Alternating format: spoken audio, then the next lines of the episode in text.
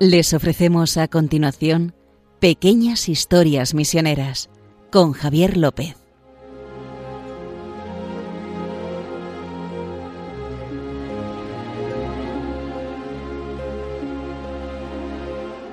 Hola, aquí estamos un día más en Pequeñas Historias Misioneras. Me acompaña como siempre mi compañero Justo Amado, director de Mepres. ¿Qué tal? Muy, muy bien, Javi. Ya sabes que estamos encantados de venir a hablar aquí de las misiones y de los misioneros. Y sobre todo ahora soportando el calor este que hace aquí en este mes de agosto, que es uf, Terrible. terrible. ¿eh?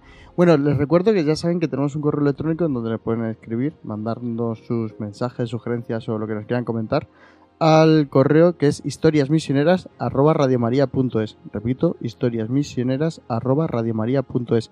Y saben que si quieren escuchar alguno de estos podcasts, que sí ya justo llevamos 50, más de Ahora 50. sí. Ahora Creo sí. que en el anterior dijiste que eran 50, pero, eran 49. pero bueno, lo de las matemáticas... no- Siempre se me mal. tuyo- tú eras más Bueno, de no, no, sí. a mí las mates se me ha dado siempre bien. Eso, Bueno. bueno. saben que pueden hacerlo en su buscador habitual de internet, el que usen en el móvil o en el ordenador, poniendo pequeñas historias misioneras Radio María y ahí les lleva al podcast.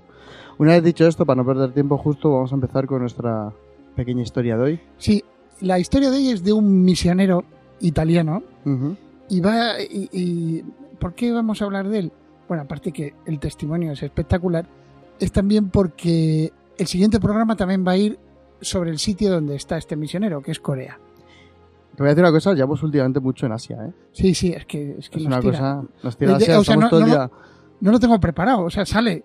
Va, no, va surgiendo. O sea, eh, no crean los oyentes que hay una especie como de programa guía calendario sobre lo que vamos a hacer dentro de... No, Como digo que el anterior fue los samuráis. Sí. Luego cuando hablamos de muchos Asia, digo, es... bueno, eh, pues curiosamente eh, van dos sobre Corea. Porque, ¿Por qué? Porque son buenos. Eh, te los encuentras y los sacas. bueno, Entonces, este, este misionero se llama Vincenzo Bordo. Pero la verdad es que su apellido se pueden olvidar de él porque ya verán por qué. Vale. Vamos a ver. Entonces se llama Vincenzo. ilústranos, justo. Bueno, ¿no? Vincenzo era, quiso ser sacerdote, entró en el seminario de Viterbo en, en Italia y ahí estaba muy cómodo, pero tenía una inquietud dentro. Dice, si es que a mí lo que me va son las misiones y también las misiones y los pobres. Bueno, el caso es que eh, pasó del seminario de Viterbo a- al noviciado de los Oblatos de María Inmaculada, que es una congregación religiosa, como no sé, pues como los combonianos, los padres blancos, etc. Entonces se- pasó al- a los Oblatos de María Inmaculada y los Oblatos lo mandaron a Corea, que era donde quería ir él. O sea, él quería ir a misiones, a sitios lejanos. Y bueno, pues llegó a Corea. Y eh, eh, ¿qué es lo interesante de lo que les vamos a contar? Es la visión eh, tan contraria a la nuestra que tiene una sociedad como la de Corea. Eh, pues este sacerdote llegó allí con otro, con otro religioso, fueron a ver al obispo, porque como ya saben ustedes, que nos han escuchado en pequeñas historias misioneras, los misioneros no van por libre. Es. Salen de una iglesia, en este caso la de Viterbo, en Italia, y llegan a otra iglesia que sería la que fuera. No voy a decir porque como voy a hablar más de alguien, mejor no, mejor no identificarlo. lo digas. Entonces, eh, llegó a una diócesis de Corea y fue a hablar con el obispo y el obispo le dijo, ¿a qué vienen ustedes? Pues mire, nosotros nos dedicamos a los pobres y queremos pues ayudar a los pobres aquí de la diócesis si pudiera darnos una parroquia o un, un centro donde estuviéramos cerca de... Dice, pero si aquí no hay pobres. En coreano y pobres. En Corea no hay pobres. Estamos hablando de Corea del Sur. De Corea Ya, del Norte ya. mejor no hablemos. En. Corea del Norte no hay ricos. Solo él. pues en Corea del Sur no hay pobres.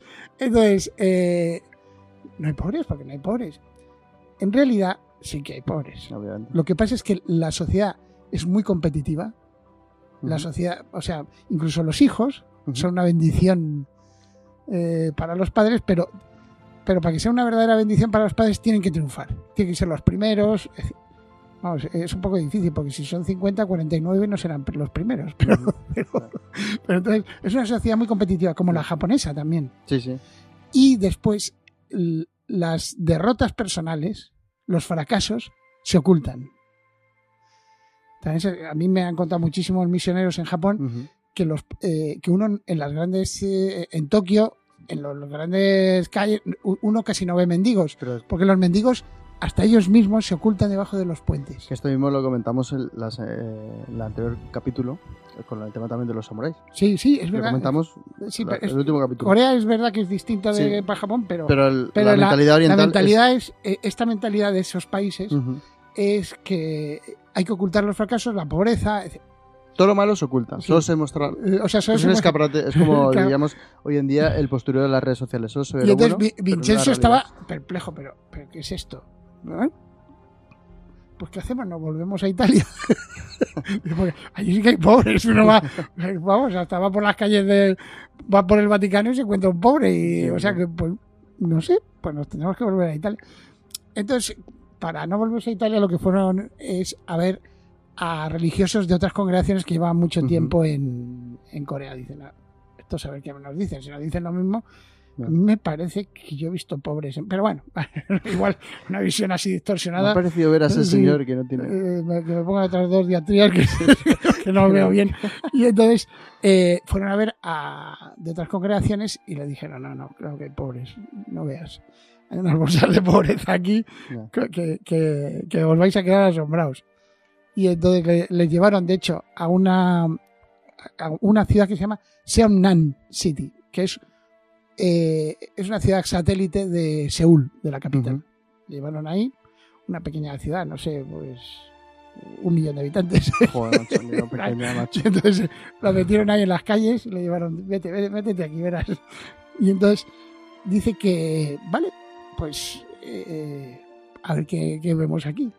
Bueno, lo que vio fue, fue terrible. Sí. De hecho, él cuenta que eh, hemos hablado siempre de las conversiones. ¿Te acuerdas de Ujú. hasta de nuestra querida fundadora Beata, la Beata Pauline Yaricot? Sí, Tuvo una conversa, una Sí. conversión. Era muy cristiana, pero tuvo una conversión. sí, en su juventud, No. a los 10, 15, por ahí. Eh, tuvo- pues este iba súper convertido, porque es que yo los pobres y los pobres y tal, Sí. que, nos, que a, veces, a veces a nosotros también se nos llena la boca con lo de los pobres.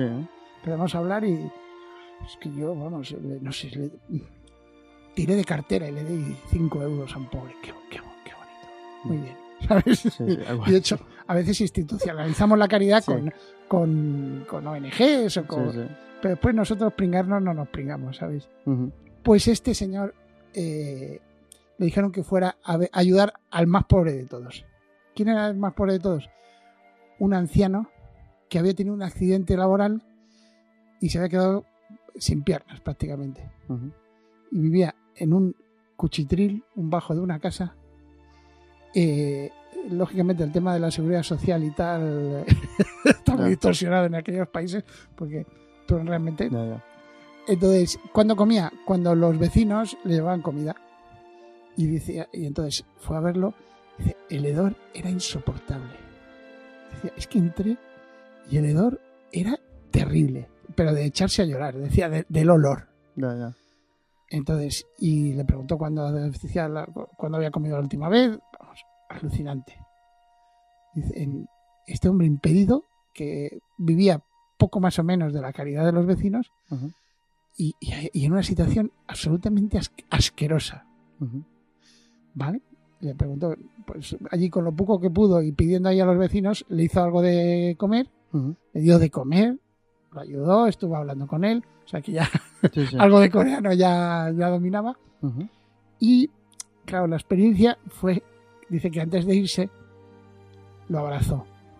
Y dice, el olor a orina, dice, a suciedad, era tan fuerte que él mismo sintió que dice, lo quiero soltar, ¿no? Ya, Porque es que, es que huele muy mal. sí. Y entonces dice que oyó una voz de interior que dice, no tengas miedo, soy yo. Evidentemente, No. eh, Jesucristo, ¿no? Bueno. Entonces, dice, a partir de ese momento, dice, bueno, eh, mi vida cambió. Eh, esta historia eh, la pueden Sí. encontrar en el libro de que se hizo para el mes misionero extraordinario en el año 2019. Ah, sí. Porque Ese, ese librito pequeño. ese, ese libro pequeño de 400 páginas. Sí. Pero bueno, que tiene testimonios. Uno de estos es este. Porque este eh, me tocó a mí traducirlo al, al español y vamos, a- me- a mí me tocó este. Oye, eh, creo que no sé si lo has comentado. ¿De qué época estamos hablando? Esto es actual. ¿O Sí, es- sí, esto sí, esto es de 1990. Vale, vale, vale. es que no, no es. No, No, hemos o sea, no es del año 1950. Vale, No, vale, no, no. vale. Entonces, eh, Entonces, cuando se dieron cuenta de esto, eh, crearon una especie como de comedor Ujú. diurno. Dicen, "Pues es que vamos, lo, lo lo básico es que coma esta gente. Entonces, que se llamaba la Casa de la Paz. Qué bonito. Empezaron, bien, o sea, todos contentos, eh, a- vamos a con católicos de la parroquia de al lado. Ujú. Y entonces, pues, y les empezó a ir bien. Empezó a ir bien, empezó a ir bien. Y al final, pues, eh, alquilaron un edificio entero de cinco plantas. En la parte de abajo hacían comidas, después Ujú. tenían gente en acogida, después tenían hasta un despacho de abogados para ayudar a... Porque claro, eh, eh, a muchas personas, que pasa aquí en, en- en España, muchas personas acaban en, de mendigos. ¿Por qué? Porque también se les va la cabeza. Y una vez que se les va la cabeza ya empiezan a, a perder derechos. Si tú no te ocupas activamente de ellos, No.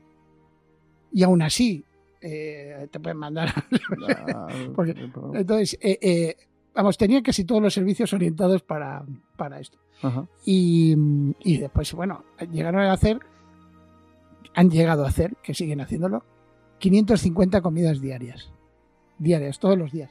Pero él se dio cuenta de que era muy bonito. Pero solo has dicho comidas. Sí, sí. No, no cuentas la cena. Solo comidas. o sea, co- O comidas y ah, cenas. Comidas y cenas. y ah, vale, vale. Pero 550 diarias. Él se dio cuenta de que eh, es muy bonito llegar ahí como el típico misionero europeo que llega y hace un montón de, de obras sociales, ¿no? Ujú. Levanto un edificio, levanto un comedor, levanto una iglesia, levanto... No, no. Él ha estado todos los días allí. Pero no de cocinero ni del que dirige las cosas, no, de pinche de cocina. Para que te hagas una idea. O sea, si, ¿qué tengo que hacer, cocinero? Pues cortar las lechugas. Pues ahí estaba. Y decía, eh, eh, claro, el atender a esta gente de esa manera tan directa durante un año, otro año, otro año, otro año, dice, es que, eh, claro, me ha abierto los ojos.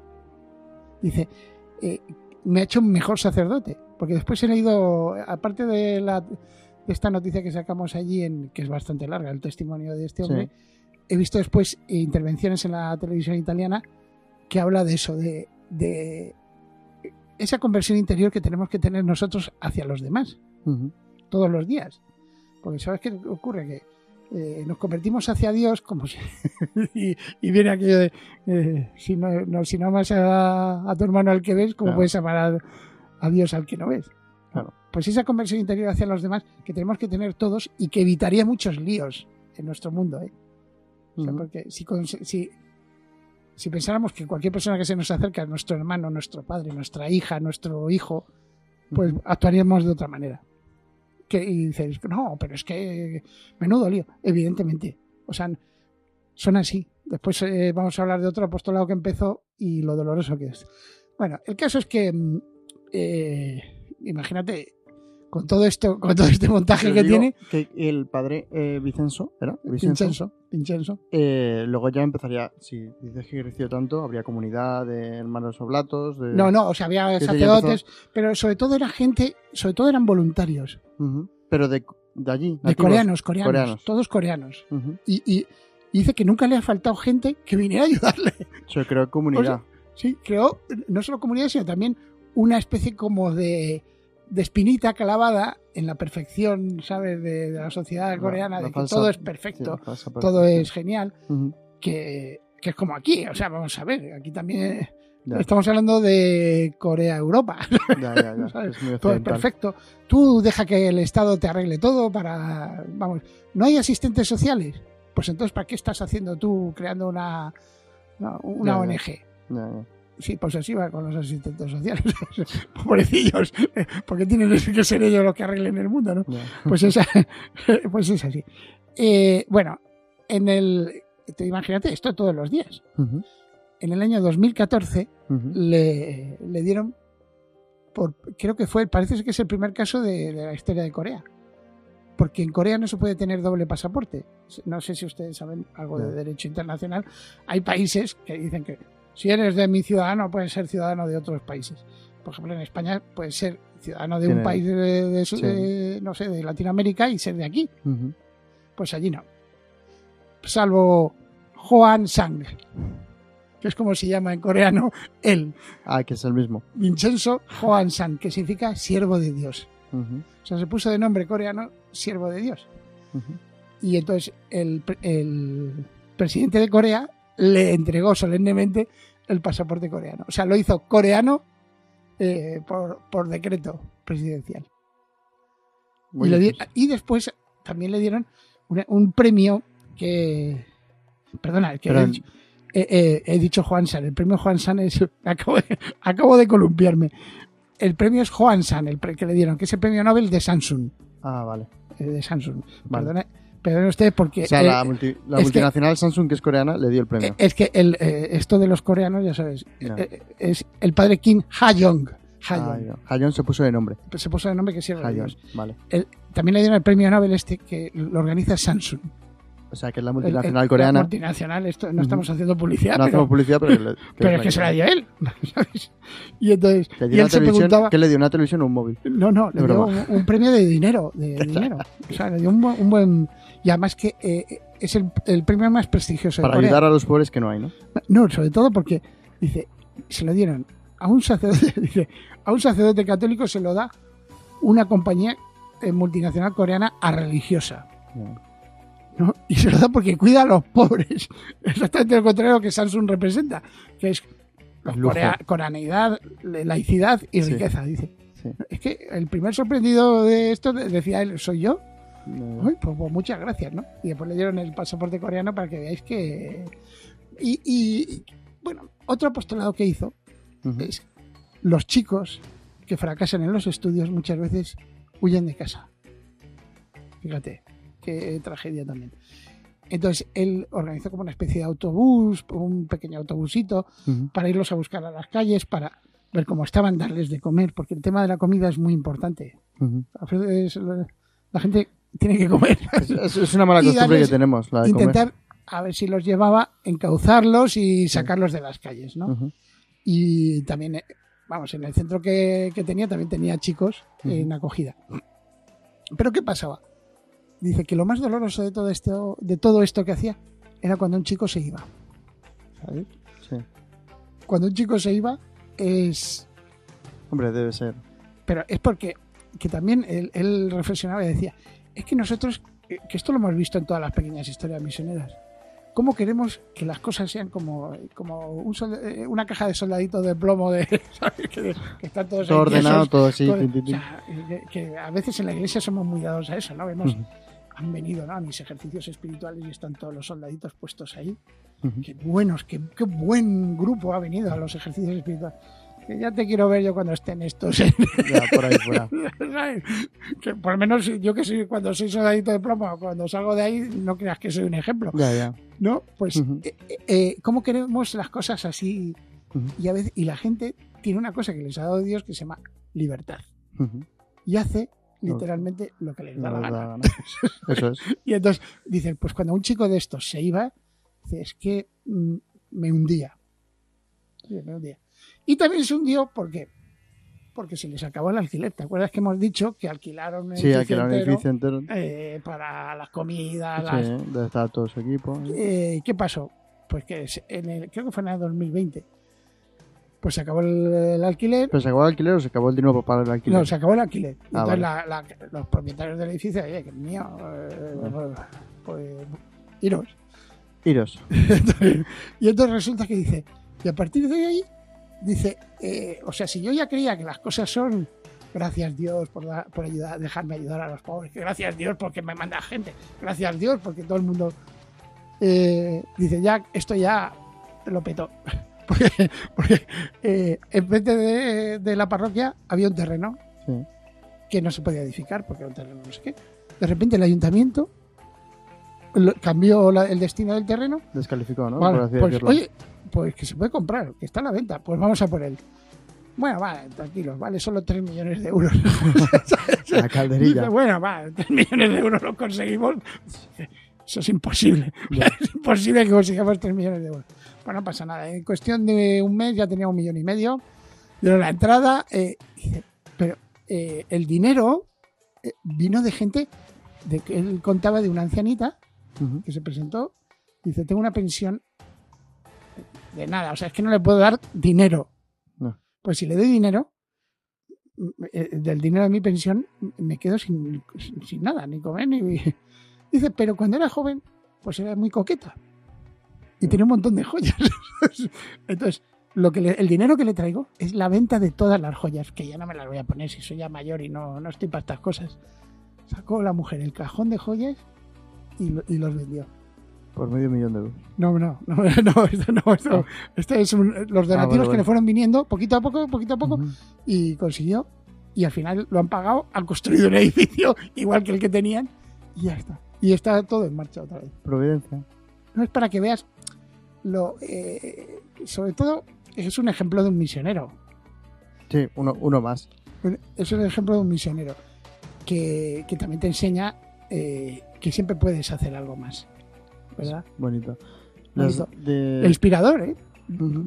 Eh, nuestro- Los oblatos que le están- cambia el nombre. A, a, a- a Vincenzo le he puesto otro nombre coreano, perdón. Le he puesto el nombre del premio. El premio de de Samsung. Le has puesto el nombre llama- de Samsung. Se llama Ha Jong. Ha Jong. Que es eso, siervo de Dios. Siervo de Dios. Que es muy bonito, ¿eh? Es bonito. Voy a, hacer, voy a decir dos cosas. Uno, uno es un spoiler porque eh, ahora la temporada que viene de... Que tampoco quiero hablar de otros programas, pero bueno, que sepan que Misiones por el Mundo, Obras Misiones Pontificias, ha ido a Corea del Sur y va a mostrar un poco la realidad de los misioneros de allí. Para si algún momento tienen caso, eh, ocasión de verlo, pues que sepan que, Claro. que saber un poco la realidad de los misioneros. No creo que sea, se vea Vicenzo. No, y- Vicenzo. pues yo creo que sí, ¿eh? A lo mejor sale, no lo sé. eh, un autobusito que hay por ahí dando vueltas parece ser que sí es de, de- algo tiene que ver Vincenzo. Ya veremos. Y otra cosa que quería comentar, que estabas hablando de los oblatos. Eh, el Papa ahora, dentro de cuatro o cinco días, va para Mongolia y va a estar con el cardenal más joven del, del mundo y es oblato también. Que, y ahí tenemos muchos misioneros oblatos Sí, pero en Mongolia. sí, el- es el arzobispo Bator, pero es que además eh, Corea ha sido el gran valedor, la iglesia de Corea ha sido la que ha sostenido la- a la naciente iglesia de Mongolia. Ujú. O sea que y los, los sacerdotes, los dos sacerdotes que tiene, se han formado en Corea, con todo pagado y con... Y Pero hay son oblatos. Sí. Y hay un montón de, de ayudas de, de Corea a la iglesia mongol. Que fíjate que en la iglesia de Corea es el Sí, sí. 5% de la población. Sí, sí, sí. Solo creo que. Es verdad que hace poco era, eran menos, pero Creo que hay 65 misioneros Sí. en total. Entre, creo que 22 sacerdotes y 40 sí, pero que, es, es también fruto del, de, de la- del impulso de Corea. Claro, claro. Bueno, pues justo no da tiempo para más. Como ¿Cómo que no da tiempo para más? Podríamos contar millones de cosas, pero bueno. Ya, pero no nos dan tiempo para más. Si quieres, ya sabes dónde puedes. Puedes mandar un correo y tu sugerencia. Sí, yo voy a mandar una un correo a este programa, no puedo aguantar.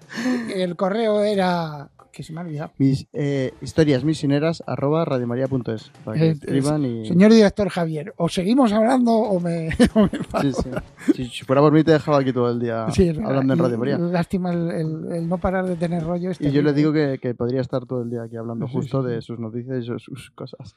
Pero bueno, no hay tiempo para más. Justo ya sabes que la gente puede escuchar este programa y, y todos los que llevamos a nuestras espaldas en su buscador habitual de internet poniendo pequeñas historias misioneras y Radio María les aparece el podcast. Justo, eh, nada, se Y, no- acabó. y- y pedir una oración por, por Vincenzo. y ¿sabes? eso es. Para que Dios le ayude en su labor, eh, que es así de sencillo. No hay que hacer una. Ayúdale, Señor. Ya está. Hemos rezado. Bueno, que nos vemos a la vuelta ya, que ya estamos en septiembre, será el siguiente programa, así que nada. Justo, descansa lo poco que te queda. Venga. Un abrazo y hasta luego.